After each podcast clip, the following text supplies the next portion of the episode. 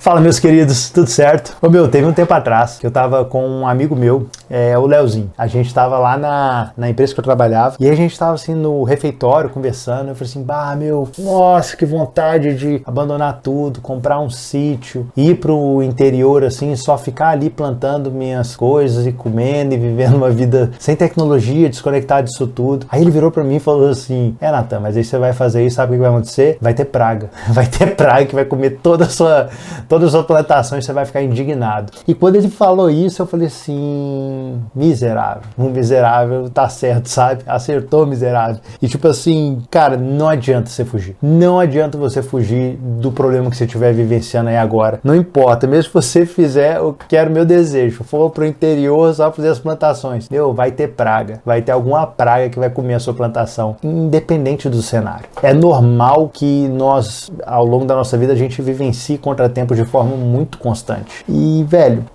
era para ser uma palavra de ânimo, só que eu sei que é desmotivador pensar nisso, sabe? O que eu só quero te trazer é que muitas vezes a gente pinta que a solução para os nossos problemas está que nós estivéssemos num outro cenário. Mas se nós estivéssemos em um outro cenário, aquele cenário traria os seus próprios problemas, traria as suas próprias dificuldades. Como o Senhor bem nos alerta, bem nos instrui, né? Basta cada dia o seu mal. E, cara, luta aí contra o mal que você tem que vivenciar no dia e, cara, força.